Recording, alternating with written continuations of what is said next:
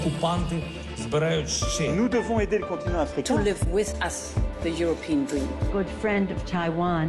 Europe Matin. La revue de presse internationale, première étape euh, ce matin, le Brésil. Bonjour Jean-Claude Gérez.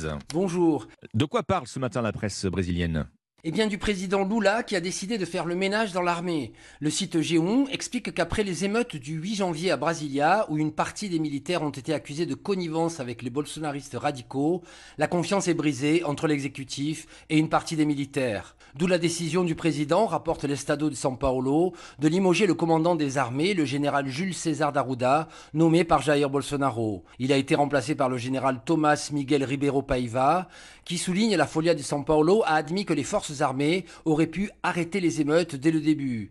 Rétablir la confiance ne sera pas simple, selon le général Hamilton Mourant. Dans le journal O Globo, l'ex-vice-président de Jair Bolsonaro estime en effet que Lula alimente la crise avec l'armée en limogeant le commandant en place. Nous sommes maintenant en Irlande avec vous, Laura Taushanov, à la une de la presse irlandaise.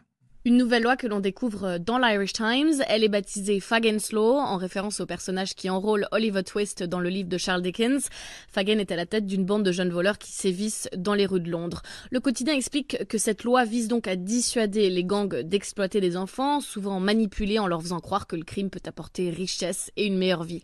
The Independent donne un exemple. Si un adulte encourage ou contraint un jeune à cambrioler une maison, il ne sera pas jugé pour complicité, mais bien comme s'il avait cambriolé le logement lui-même.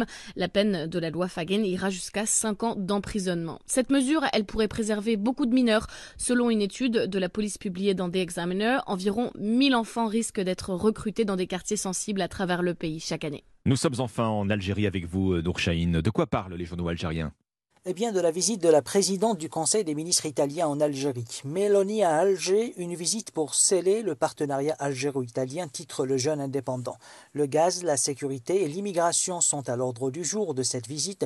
Selon le soir d'Algérie, l'Italie profite des tensions diplomatiques entre Madrid et Alger pour hisser son partenariat avec les autorités algériennes à un très haut niveau. La preuve, pour Alger, ce n'est plus l'Espagne qui est appelée à devenir un hub gazier européen, mais ce sera l'Italie, mentionne l'expression. Et c'est d'ailleurs dans ce sens qu'il y a eu la signature au mois de juin dernier d'un méga contrat de 4 milliards de dollars de fourniture de gaz, de quoi garantir la sécurité énergétique de l'Italie. De son côté, Rome s'engage à diversifier les investissements italiens en Algérie, notamment dans l'industrie. Merci Nour Chahine, merci à nos correspondants.